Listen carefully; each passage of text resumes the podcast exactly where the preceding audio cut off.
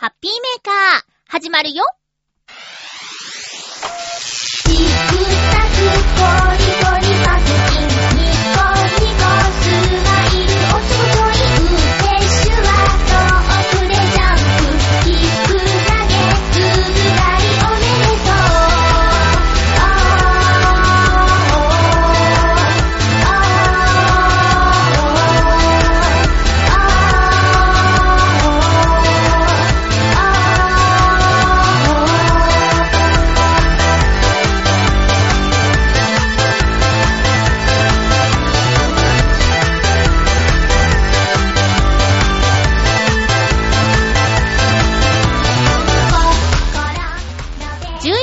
1日、まゆちょのハッピーメーカー。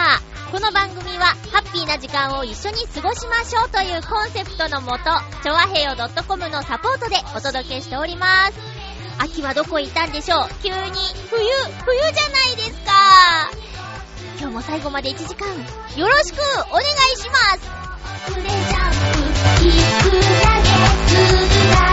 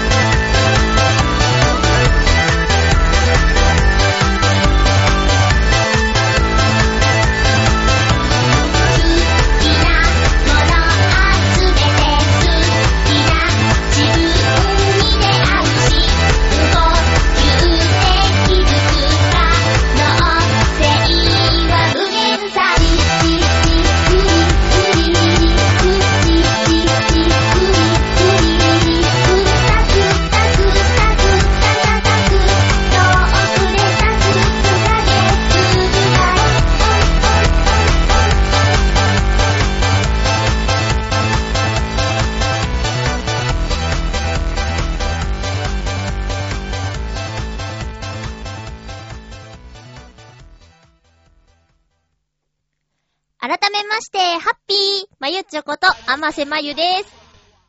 えへ。音楽止め忘れちゃった。えー、ということで、改めまして、ハッピーまゆちょこと、あませまゆです。えーっと、ハロウィンは皆さんどう過ごされていましたか？私はもう何にも、何にも完全に乗り遅れております。え、何もしてません。さっきまでね、テレビ見てて、あの、渋谷の様子なんかを見ていたんですけど、まあ、参加してる人は楽しそうでいいですね。ああいうね、お祭りごとは悪くないとは思うんですよ。でもやっぱりさ、マナーとかモラルとかさ、そういうのを守ってやってもらえるんならいいんだけど、もう、道がね、すごいもんね、ゴミを残してたりさ、仮装で使った、なんていうか血まみれの腕が落ちてたりさ、そんな知らずに歩いたらもうギャーってなっちゃうじゃない？そういうのをね、なんとかしてくれるならもう大いに盛り上がって結構って思うんですけどね。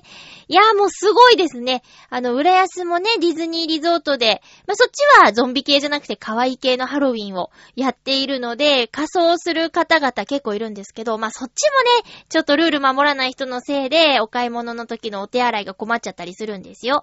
お着替えをどこでするのか問題ですよね。まさか地元からその格好で来るわけにいかず、近隣で着替えをするらしいんです。でもディズニーランド、ディズニーシーの方では、着替えるスペースを作ってあるんですけどね、そこじゃなくて、近隣のトイレスペースで着替えちゃう。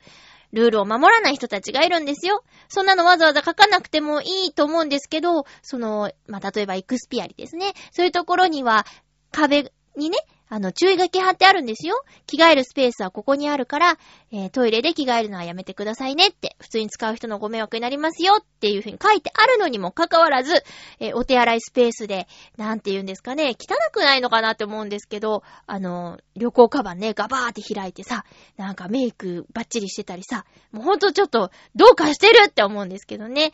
いつぞや、私の後ろを歩いてた女の子たちが、プロのレイヤーはルールを守るみたいな話をね、熱弁してたのを思い出して、いや、この人たち素人なんだろうなと思いながら、残念だなと思って、お手洗いの順番を待つわけです。長い個室、全然開かない時は大きい方かななんて思ったりしながらね。でも、着替えてドレスで出てきたら、もう、はあ、もうがっかりっていう感じなんですけどね。ルールを守ってみんなが楽しく過ごせるなら、ハロウィン、もう日本独自の進化を遂げていると言われておりますけれども、それも大いに結構。ただ、道を封鎖したりね、いろんなところに迷惑をかけるような楽しみ方はどうかと思いますけどね。何かね、ツイートで読んだんですけど、盆踊りも元は、お盆に踊るなんてどうかしてるっていうところから始まったらしいんですよ。あのー、ご先祖、ご先祖ね、お迎えして、おごそかに静かにやるものだったらしいんですけど、いつぞやから、盆踊りっていうのがね、始まったらしくて。だからね、ハロウィンも今ちょっとうーんっていう人と半々ですけど、そのうちそれが、今のこれが、浸透して、それが普通になっちゃう時が来るかもしれない。ですね。うん。一気に喋っちゃったけども、本当にハロウィンね、何にもしなくて、あ、えーとね、収録先に差し入れというか、まあ、お菓子を持ってくときに、ちょっとハロウィン意識したパッケージにしたぐらいかな。だってさ、だってさ、お菓子をくれなきゃいたずらするぞ、でしょ？だから、なんていうかお菓子なのかなと思って。ハロウィンといえばお菓子なのかなと思って。まあ、仮装ってとこまでなかなかいけないよね。まあ、だって仮装っていうかさ、ねえ、コスプレじゃん。どこがどう違うのよって思いますよ。その、本来のっていうか、ハロウィンのちょっと、怪しい雰囲気なんだったらお化けとかゾンビとかね、そっちの方をやるならわかるけど、でももうアニメキャラとかじゃんか、あれ。なんでマリオなの？なんでピコ太郎なの？っていうね。そういうことです。ちょっとよくもうほんとわかんなくてついていけないっていうのが正直なところです。年かなうーふ。でね、これ結構子持ちの方になると、それはそれでハロウィン楽しんでたりね、ハロウィンに参加することになってたりするみたいですね。ちょうど、狭間なんだな、私ってって思いました。リスナーの皆さんどうですか？子持ちの方もね、リスナーさんでいらっしゃるから半々かな私と同じような感覚で、もう完全に乗り遅れてますねっていう人と、いやいやもう子供がイベントでやるんで一緒に楽しくやってますよっていう人と、半々、半々かな？うん。まあでも、楽しむ分にはいいんですよ。お祭りが増えるのはいいことです。楽しいと思います。まあハロウィンが終わったら次は、もう街はクリスマスですね。あっという間です。今日は11月1日の放送、あと2ヶ月で、2016年が終わってしまうんですよ。まあね、まだ振り返るには早いですけど、いろんなことがあったなぁと思ってもうすでに、あと2ヶ月でどんなドーン、ドーンなことがあるかよくわからないですけどもね、えー、一日一日を大切に過ごしていきましょう。さあ、もう寒いよね。あの、息を吐いて、息が白いと、秋というより冬って感じがするけども、あの、真冬のあそこへ行ってきました。というかね、えー、私は、この番組で、あの、テーマをポケモンにさせてもらったときに、えー、リスナーのサーソウさんから、ポケモンの、えっ、ー、と、パールについての情報をいただきました。私がポケモン GO がこう、巷で流行り出して、で、友人と中古ゲーム屋さんに行った時に、DS のポケモンクリスタル、ダイヤモンド。あ、パールか。パール、クリスタル。あ、パール、ダイヤモンドか。で、それでね、一個ずつ買って、やってみましょうって始めたものの、私すぐ挫折しまして。そしたら、あのー、まあ、一緒に始めた子はね、見事、コンプリートというか、なんかものすごく充実したポケモンライフを過ごしておりまして。で、どうなの？って交換しようって言われた時に、うん、ごめん、実は、や、やってないって、やってないって言ったら、あの、えーってなって、交換しないと全部コンプリートできないんですけど、ってなって、あ、よかったらどうぞ みたいな感じでね、私がやってたやつを、あの、続きをやってもらっていたんですよ。で、えっ、ー、と、笹生さんから、10月30日、2016年の場合は10月30日に、そのポケモンの世界の中でダイヤモンドダストが見られるんですよっていうお話をね、番組でしてたんですけど、もちろんその、ポケモンのゲームを始めた際には、その一緒に始めた子にね、そういうイベントがあるらしいよと。それは7月の終わりぐらいに始めたんですけど、10月30日か遠いなーなんて言いながらいたんですよ。で、私はもうポケモンをやってなかったので、正直ちょっと忘れていたら、その友達が、あの、ダイヤモンドダストそろそろ見られるよっていうことで、おお、覚えてたのかって感じで、友達のプレイしてる画面で見せてもらったっていうことなんですね。なので、えっ、ー、と、ほんと覚えててもらってよかったなっていうことと、あのー、笹生さんがね、その情報を教えてくれなかったら、もちろん友達も知らなかったし、いやーね、綺麗だったよ。その、7年前に出たゲームなんでね、もちろん今出てるゲームとの、えー、クオリティっていうのは違うと思うんですけど、そのね、ポケモン、パールの世界で、え、ダイヤモンドダストが見られる場所に行って見たんですけど、ちょっとその街を出ると、雪が降ってるっていう、こう、画面上のね、えー、デザインなんですけど、その、雪の丸の大きさと、その見られる街へ行った時のダイヤモンドダストの大きさが、まあ、全然違うから、あ、これはもう雪じゃなくてダイヤモンドダストなんだって、はっきり一目でわかる感じです。いやね、よかった見られて。で、ね、10月30日だけでしょ？一応ね、今年はね。だからそのタイミングで見ることができたのは、すごく良かったです。えっとね、喫茶キシティっていうところにちゃんと行きました。私じゃないけどね。いや、もう案の定です。もうね、ずーっと小学生の頃からマリオをやって、で、クリアできなくて、私のゲーム人生はね、そこでもう、パズルは好きだけど、みたいなことになっちゃってて。で、改めてやってみようって思ったけども、レベル上げっていうところでつまずいて。もう、手も目も全部取られちゃうからゲームができなくて。でもね、もう一緒にやってた子の協力で、無事見ることができました。というお知らせでした。笹生さんも見ましたか？どうなんですかね？ダイヤモンドパール以外でもそういうのあるのかな？イベントとしてね。来年も見られるでしょうか？どう、どうかな？えー、ということで、お知らせでした。お知らせその2としましては、え、もうね、3週連続でお話しすることになっちゃうんですけども、ノートノーツのライブが11月の17木曜日に開催されます。えっ、と、会場は2月にライブをさせていただいた同じ場所、新宿にありますナビカフェさんです。で、こちらなんですけど、チケットは2000円。ちょっと、前回の見たら1000円だったね。ごめんなさい。2000円で、2オーダー。えー、ドリンク、ドリンクでも、ドリンク、フードでも、フード、フードでもいいのですが、とにかく、2オーダーしていただく形になります。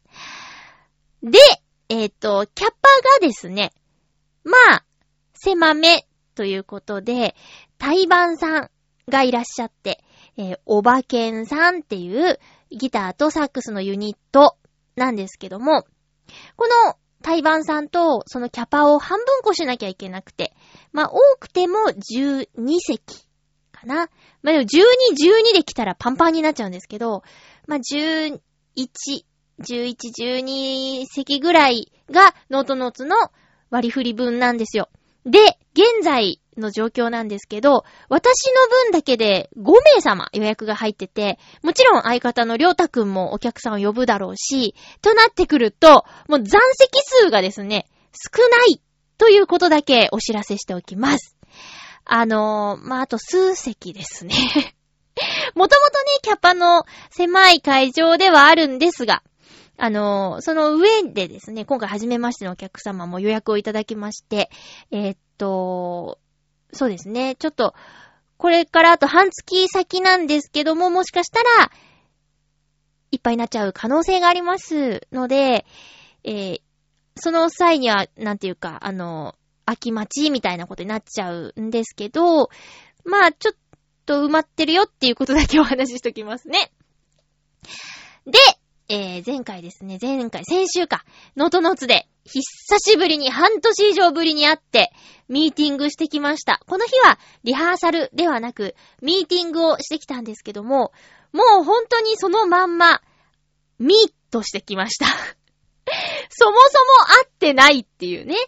ええー、と、ユニットとしてどうなのかっていう状況だったんですけども、だから会っていない間何してたのか、どうしてたのか、今どうなのか、みたいな話をして、で、まあ、ライブの話、もちろん、セットリストを決めて、まあ、絶対これはやるよねってやつと、ここはどれかにしようね、みたいなことで話し合いをして、えー、実はですね、あの、私もちょっとそ、そこまで、はっきりとは知らなかった情報としましては、えっ、ー、と、相方の伊藤良太くんは、あまりあの、ライブが好きじゃないっていうことで、えー、えー、えー、えー、って思ったけど、は、そうなの？って思ったけど、あの、ライブをすることは、あまり好きじゃないと。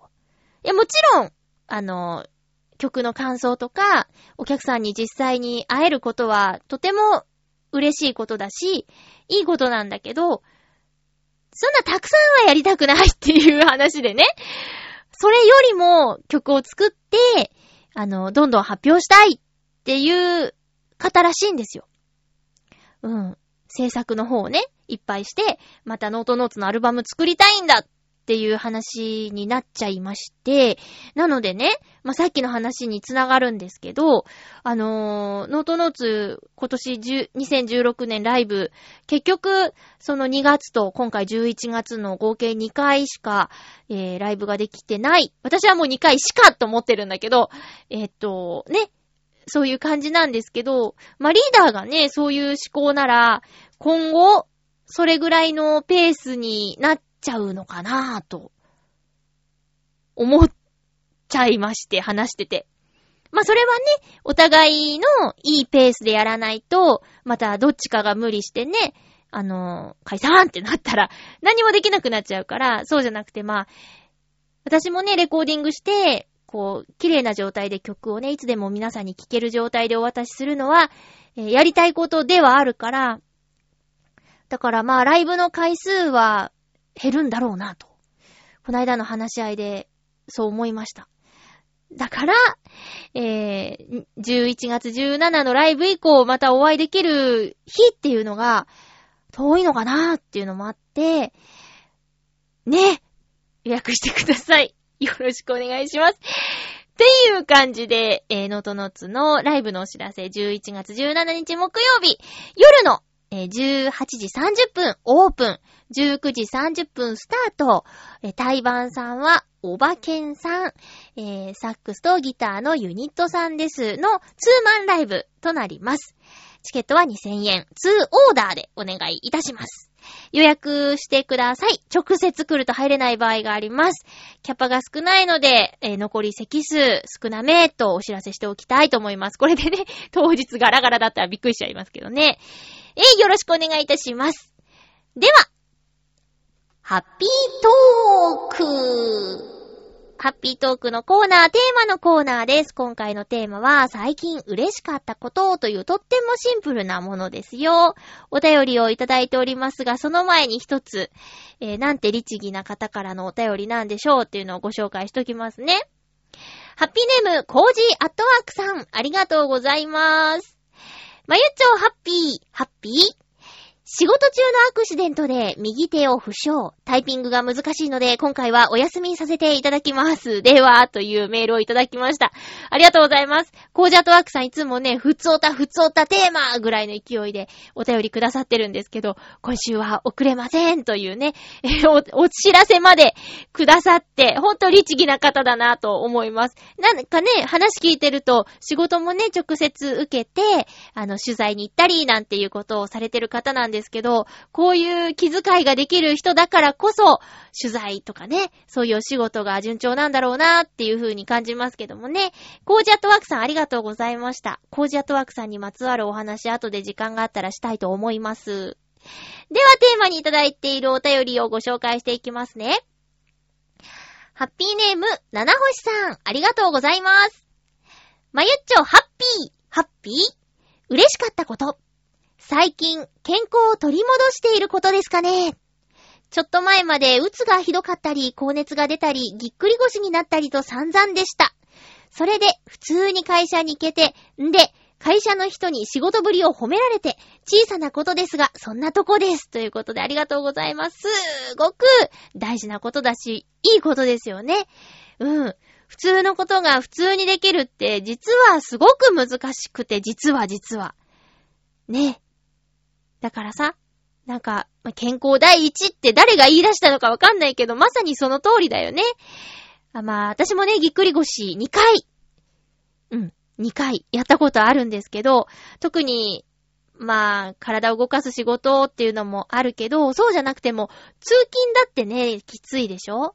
だからまあ、腰やっちゃうとね、体の真ん中だし、何もできないなっていうのは経験済みで、あの、七星さんがぎっくり腰でしんどかったっていうのは、私も共感できることなんですけども、これがね、なってなかったらとか、いろんなこと考えちゃいますよね。で、一回やっちゃうとね、またやっちゃうんじゃないかっていう恐怖とかね、どうやったらより早く治るかとか。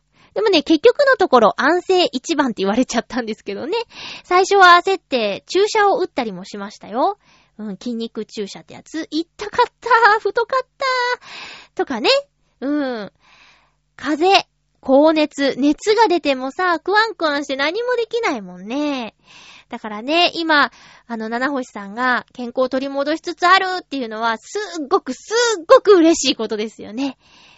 これからも、そうですね、今ね、寒くなってきて体調崩しやすい時ですから、気をつけて、えー、日々、日々を大事に過ごしていきましょうね。私も、そうします。七星さん、ありがとうございました。褒められるってね、嬉しいよね。シンプルだけど。わ、すごいじゃんって、それだけで、ああ、よかったって思ったり、もっとやっちゃおうかなって思ったりね、するもんね。続きましては、ハッピーネーム、うーん。フクロウのキッさん、ありがとうございます。まゆちょさん皆様、ハッピー、ハッピー？今回のテーマ、最近嬉しかったことについて、先日、通信制の大学の卒業論文指導を受けてきました。私の指導教授は、その筋では有名な人です。そして私自身も実際に指導を受けてみて、とても尊敬するようになった先生です。ところが残念なことに、大学内の人事の都合で、今回の指導で担当が変わることになってしまいました。これ自体はとても残念なことなのですが、最後の指導の時に、今まで書き進めてきたレベルを維持して最後まで書ければ、提出する年度のトップの論文になる見込みがあるから頑張るように、と励ましてもらえたのはとても嬉しかったですね。そしてまた、とても忙しいのにもかかわらず、必要ならば、いつ意見を聞きに来ても構わないし、それを歓迎する、と言ってもらえたことも嬉しかったです。ただまあ、期待を裏切らないレベルで結論まで仕上げるためには、身が引き締まる思いがするのは確かなのですけれど。それでは、ということで、ありがとうございます。その道では有名な方で、今自身が頑張っていることについて、褒められて、背中を押してもらって頑張れよって、そのままでいいんだよって言ってもらえるのすごく嬉しいだろうな。いや、もちろんね、最後に言っていた、ハードルの面ではね、もうもう期待を裏切れない、喜んでほしい、自分も頑張ろうっていうことで、気合が入ることだとは思うんですけども、それってすごくいいことだし、うん。まあ、経験がないけども、あ、けど、まあ、私で言うところの声の仕事やってて、ディレクターさんに、あ、すごいよかったとか、ありがとうとか言ってもらえた時の感覚に、ちょっと近いものがあるのかな。まあでもその場で終わっちゃうことと、継続して書き続けなきゃいけないことっていうんじゃ、まあまあ、まあ違うかもしんないけどね。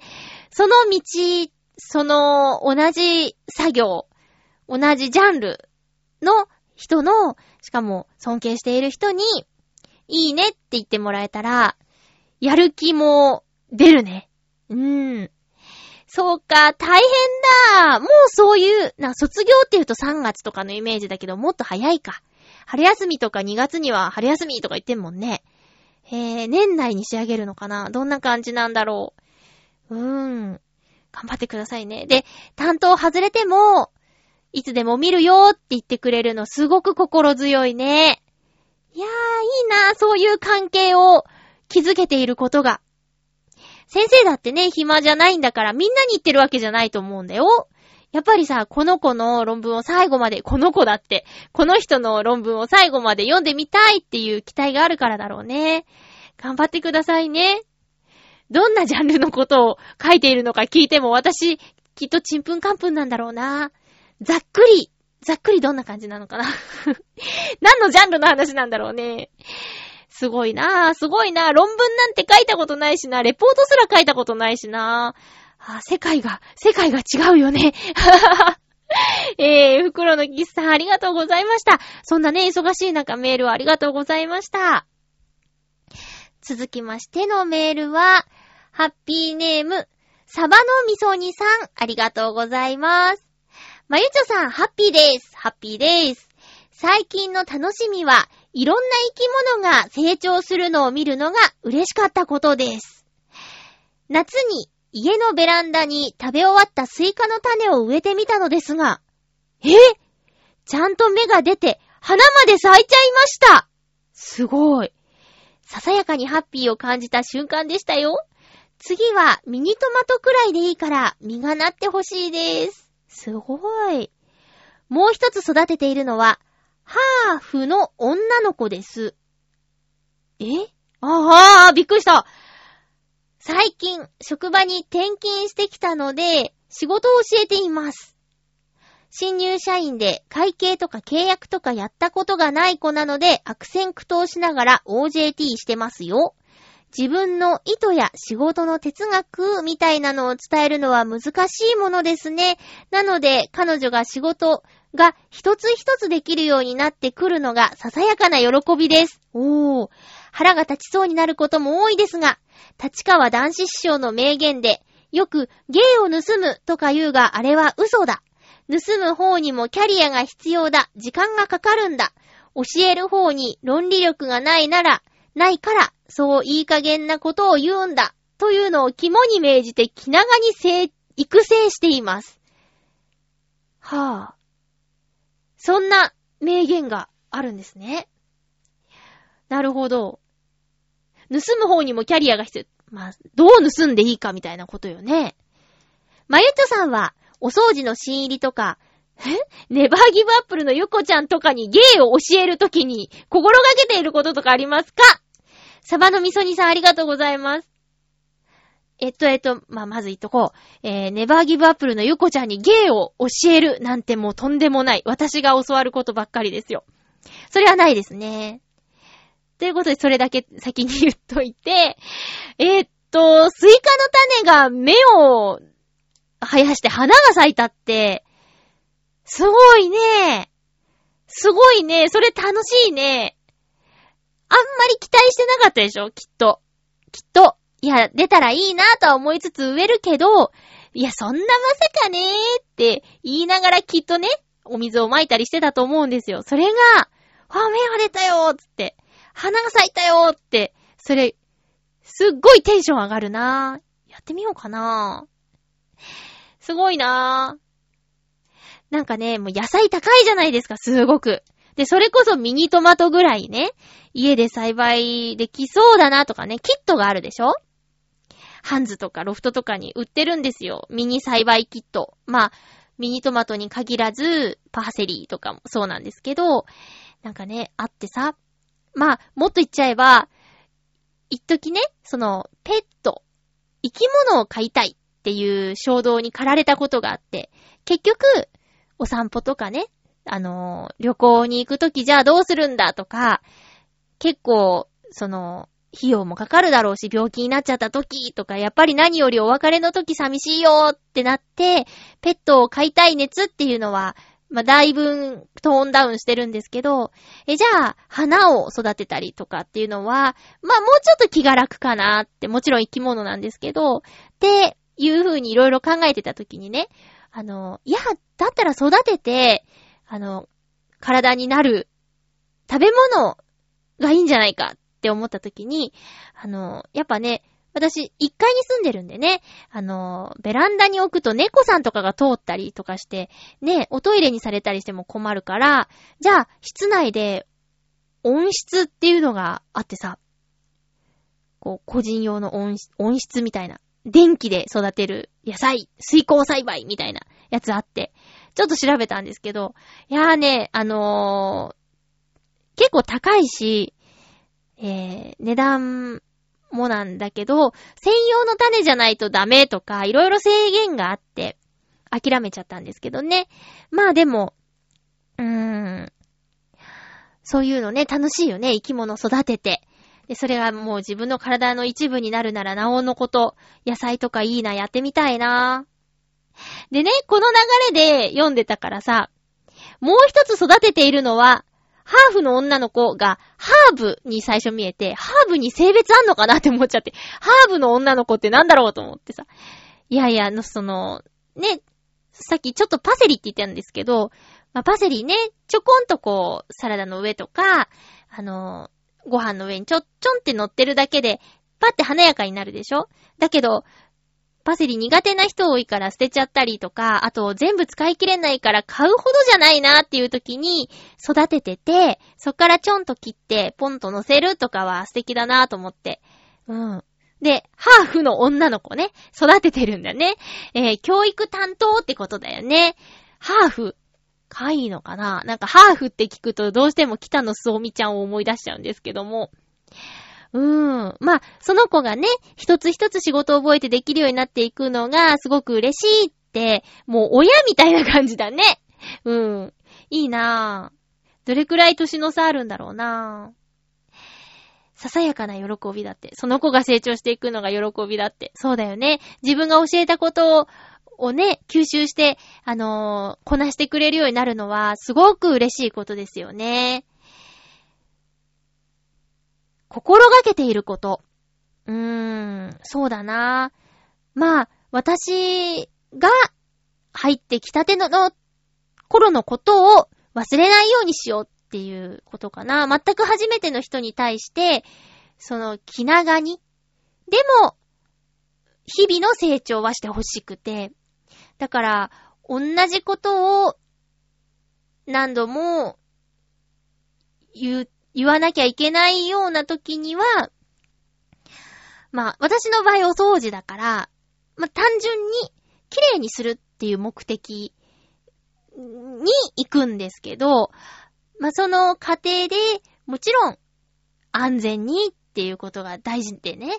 うん。だから、まあ、教えるというか、手順とかはもう正直慣れなんですよ。うん。私も、睡眠足りないなーっていう時でも、体が勝手に動いて、こう、まあ、慣れなんですよね。うん。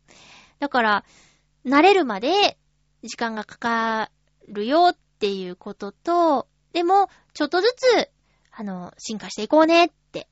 だけど、体調とかによってはさ、やっぱペースが落ちたりする時もあるから、とにかく安全にっていうことと、まあ、わかんないことがあったら、何度でもいいから聞いてくださいねっっていうことと、だから、そうだな、全くの新人さんに対して心がけていることは、不安にさせないことかな。安心してほしいなって思うから、うん、頼ってくださいねっていうこととかね。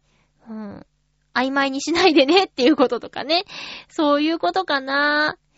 まあ、手順については慣れですよと。うん。ただまあ、こっちは心開いてもね、相手が閉じてしまったり、まあね、いろんな年齢の人が入ってくるからさ、すごく、たまによ？たまに。ちょ、どうした？っていうぐらい怖い人とか入ってくるの？そういう時はね、あんまり、なんか、今までの私のやり方では、魚でするんだろうなと思って。ね、自分より年の下の、しかも女になんか言われるの嫌みたいな人がたまーにいるんですよ。変なプライド持った人が。そういう人に対しては、もうもう、あのー義務、実務的に、こうしてください。はい、こうしてください。はい、こうしてください。はい、そうです、そうです。はーい、つって。なっちゃうけどね人間だから。でも、あちろさんが、はやー、疲れません、みたいな、こう、なんていうかな、心を開いてくれてる場合はもうとことんやりますけどね。うん。人によって変えるとか良くないけどね、わかってるよ、そんなこと。でもそうなっちゃうよ。うん。だから、心を開いてくださいって思うけどね。えなんか、その仕事モードの心を開いてくださいって全開にしなくてもいいんですけどね。サバの味噌煮さんなんかいいなぁ。え、サバの味噌煮さんって男の子でしょ？うん。で、ハーフの女の子でしょ？なんかちょっと、いいね。毎日楽しいでしょ？きっとね。お便りありがとうございました。最近嬉しかったこと。私、あのー実家にいた時は、乗用車で移動するのがもう当たり前だったんですよ。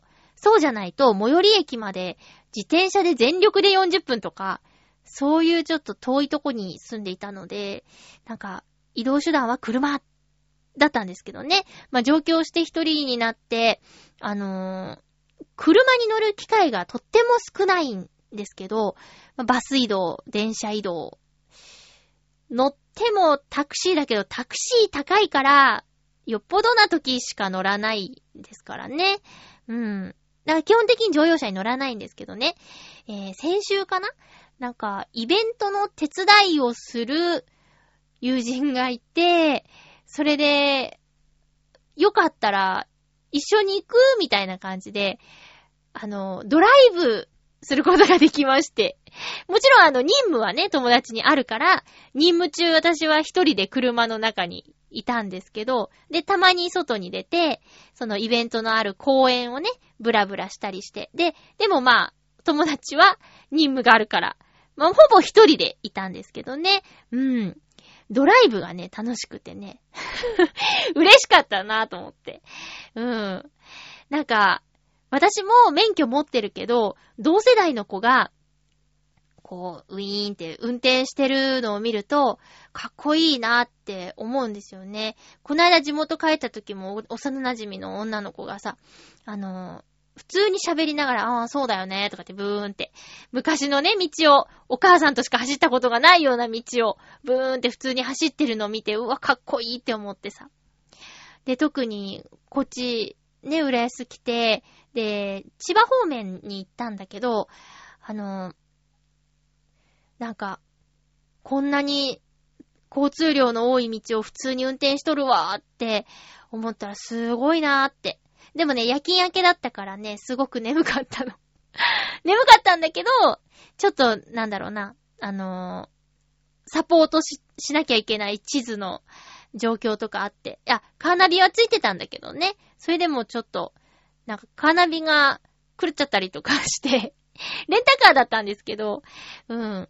なんか、まあ、寝るわけにいかず、みたいな感じで。ただ、えー、イベントの開催時間中は車で仮眠したり、あと、多分一人でいるんだろうと思ってたから、いろいろと持ってててね、あの、アマゾンプライムのね、映画をね、あの、ダウンロードできるんですよ。だからスマホに映画入れてて、車の中で映画鑑賞して、一本見て、とか、そういうちょっと、なんだろう、カラオケボックス的な感じで車の中で過ごしてました。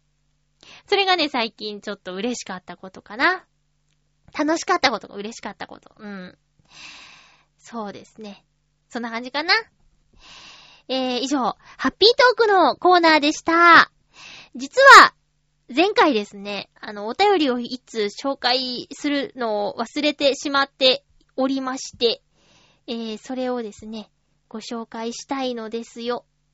少々お待ちください。少々、少々少々お待ちください。えい。えー、っと、ちょっと待ってね。ん？待って待って。えーっと、えっと、え ちょ、ちょ、ちょ、ちょっと待ってね。あれ？えー、っと、あら、ちょっとね、メール行方不明になっちゃったかなあ、行方不明になっちゃったかも。うん。じゃ、じゃじゃじゃじゃ、じゃじゃじゃじゃ。またちょっと、またちょっと探して、ええ、ご紹介します。ごめんなさい。いつ、いつまた行方不明になってしまいました。あの、大空と大地の中でさんからのお便りをですね、いただいていたんですが、うん。ごめんなさい。また、またご紹介しますね。ちょっと遅くなっちゃうけど、申し訳ない。です。うん。あれ？うん。うん、うん、うん。ごめんなさいごめんなさいはい。はい。え、あ、そうなんです。あの、さっき、えっ、と、コージアットワークさんのお話をって言ってたのは、えー番組で、あの、告知をしてくださっていた、えーサロンド猫さんで開催していた、街猫美術館という写真展にお邪魔してきました。えっと、開催期間の最終日の日曜日に行ってきたんですが、えーその前日、土曜日にはヨシオンさんも行ってたみたい。いたじらの。うん。場所はね、京橋にありまして。で、地図を見ながら向かったんですけど、まあ、びっくり。なんかすごく、レトロな路地のところにあるビルでね、そこの2階にメゾンドネコさんはあるんですけども、メゾンドネコっていう会場はいつもあって、その中でどんな展示をするかっていうのが期間によって変わるみたいなんですよ。で、スペースとしては、そうだな6畳、7畳、8畳ぐらいの縦長のスペースで、で、狭めの階段、急な階段をね、登っていくと、えー、会場があるんですけどね。まあ、私が行った時は、えー、10、最終日日曜日の12時半過ぎ、オープン時間直後とかに行ったんですけども、どんどんどんどん人がやってきて、正直ね、ゆっくり見れなかったです。混んでて。で、作家さんというかね、写真家さんも2名、その場にいたんですけど、いやー、俺ら邪魔ですね、みたいな感じでね、あの、端の方にいらっしゃったりして。でも、これを撮影した方が、えー、そばにいるということでお客さんが話しかけたりとかしてて。まあ、もっとゆっくり見たかったけど、ちょっと混んできたので、出てしまったって感じですね。ただね、すごくいい写真がたくさんあって、可愛い写真がいっぱいあって、これで終わりにするのもったいないなと思ったんですよ。28、29、30の3日間のみの開催だったっぽくてね。いや、もっと広いとこでもうちょっと長い期間やったって、今ね、猫好きな方たくさんいるし、あの、お客さんもっと来るんじゃないかなっっていうのが正直な感想ですね。もっとやっていいんじゃないかなって思いました。なので、そうだな、今回、行けなかった方のためにもね、うん、ぜひ、もう一度、やってほしいなって思います。はい。えーと、15人の作家さんの、えー作品が展示されていたんですけども、あのー海外の猫さんの写真とかもあってね。で、まあ、日本の猫さんのが、なんとなくなんですけど、丸っこい、愛らしい感じがして、で、海外の猫さんは、凛々しい、たくましい、シュッとした印象。ただなんか、周りの景色がポップな色使い、野菜を売っているワゴンとかのそばにいる猫さんとか、なんか、絵になるっていう感じがありました。あとはね、やっぱ猫の目線に合わせた、えー写真になると、なんか、いつもの景色がちょっと違って見えたりね。そこから何か物語が始まりそうな雰囲気もあったりとかして、いいなって思いましたよ。で、グッズとかも販売されててね。で、もちろん、コージアットワークさんの一角も拝見しました。もう私は、えー何度かね、見ている作品もあれば、えー新作もあって、忙しいっておっしゃってたけど、その中で、いろいろとね、準備して、この、展示をね、迎えたんだろうなっていうのが、感じられましたよ。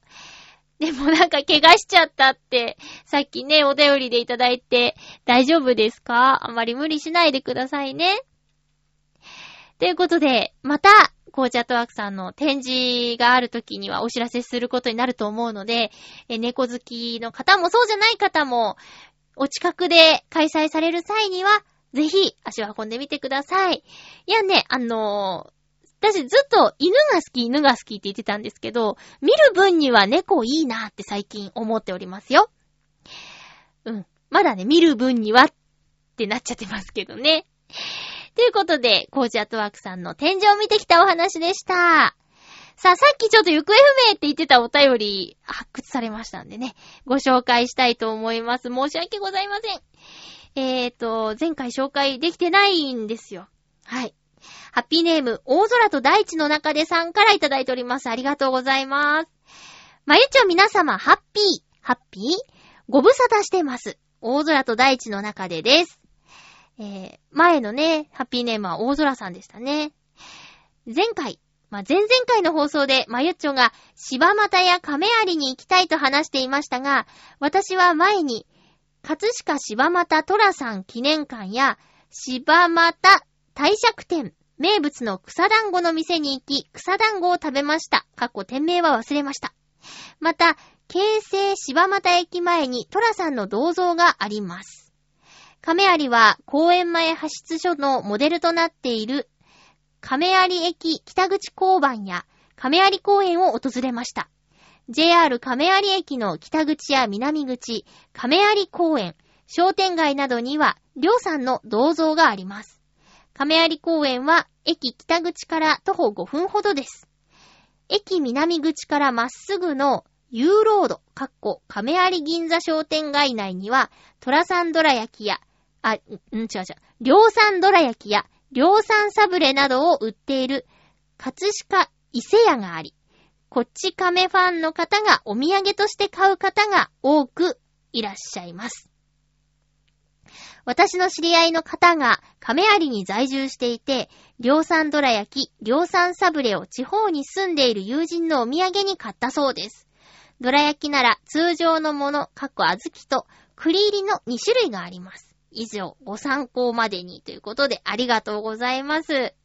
やっぱり、トラさんが柴又、えー、葛飾は良さんっていうことで、えー、それぞれね、原作とか映画とか知った上で行くと感動が大きいんだろうなっていうのがあるのでね、私にはハードルの高い街ですね。どちらも、何のエピソードも知らなくて。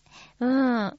なので、まあ、知ってる人に、お土産としてもね、知ってる人なら、ああ、りょうさんのだーって喜んでもらえるだろうけど、ね。そういうもので、喜べるためにも、知識を増やすとかさ、なんか、いろいろね、知っているっていうのはすごく大事だなって思います。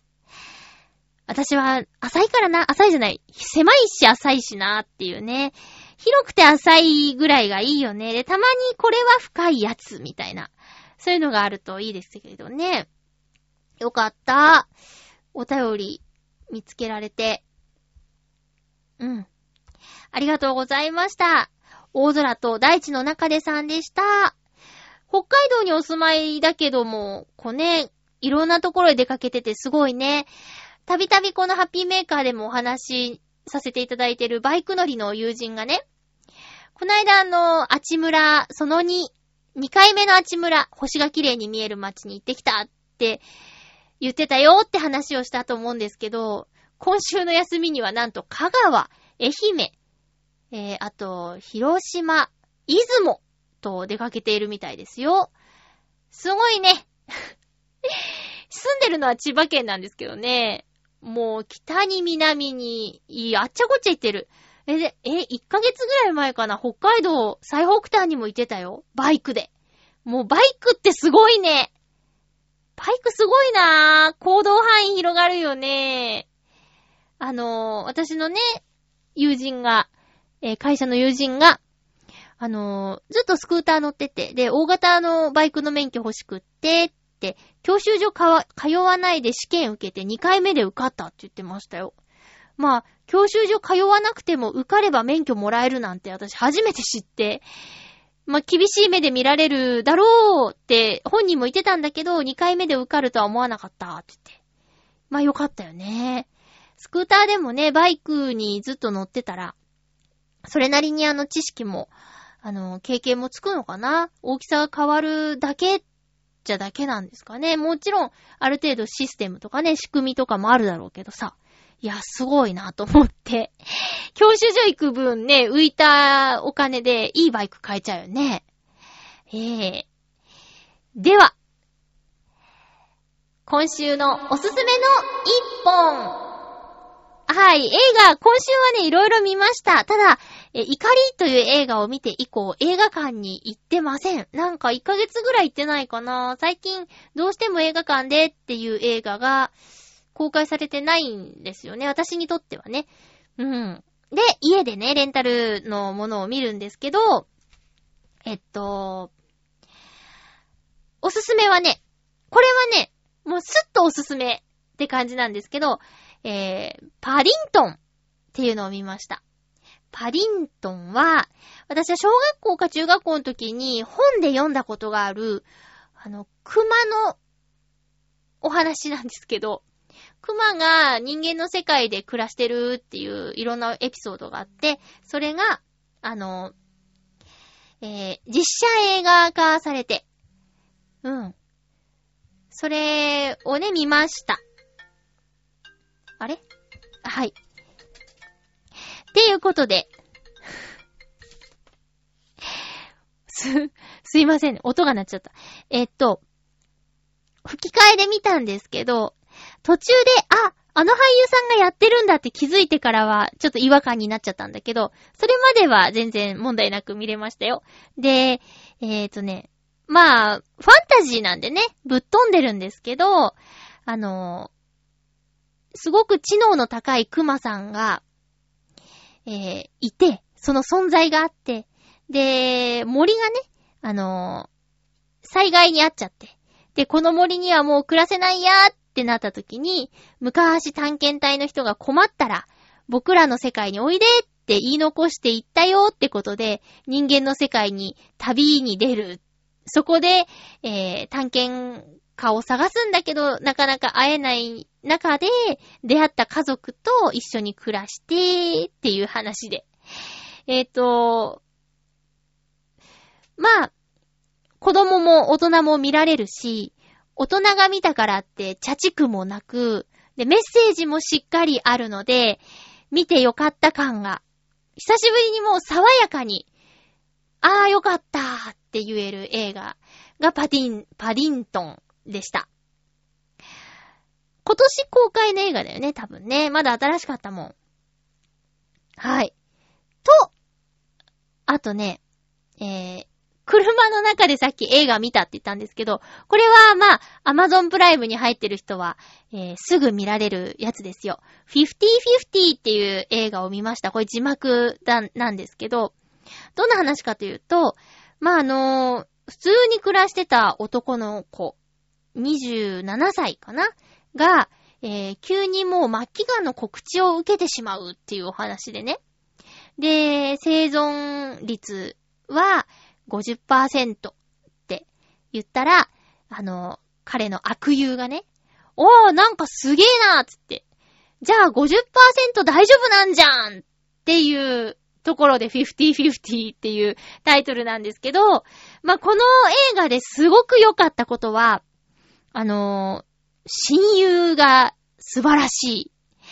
名前はカイルって言うんですけど、まあ、主人公アダムは結構真面目な子でね、うん。もう告知受ける前から、まあ、でも一般的な感じの、うーん、子で。で、癌だからってパニックにもならず、ちょ、どうしようかな、みたいな時に、カイルっていうね、ひたすらテンションの高い、まあ、悪友が、あの、楽しもうぜみたいな感じで、えーいつもそばにいるんですよ。でもこのカイルが実はっていうところがね、ぐっとくるところでした。で、そのね、主人公アダムの恋人の存在っていうのもね、また、うーんってなっちゃう感じなんですけども、まあ、誰にだって急にね、あるかもしれない癌の告知。今、日本だったら、二人に一人は癌で死んじゃう、みたいなね。癌にかかっちゃうか。癌にかかっちゃう、なんてね、ことがありますけどもね。私もね、家族の半分が癌になっちゃいましたけどね。え、二分の一もう来てるけど。えー、でも、まあ、二人とも、二分の一の、その人たち、両方とも治って今元気にしてますからね。医学の進歩ってすごいなっていうところなんですけども、えー、50-50っていう映画は Amazon プライムで見ることができます。見てよかったなと思える映画でした。パリントンと、えー、50-50のお話をしました。それでは次回の予告します。次回は、えっ、ー、と、11月の8日放送分を11月6日日曜日に収録する予定です。テーマは、もう寒くなってきたんでね。寒い時に飲みたい、ホッドリンクというテーマでいきたいと思います。もうあの自動販売機の、えー、内容がね、冷たーい、あったかーいの割合が半々ぐらいになってきたかな。一時さん、も急に寒くなった時、自動販売機が追いついてなくてさ、あの、あったかーいドリンクがあんまり入ってないっていう時、なかった？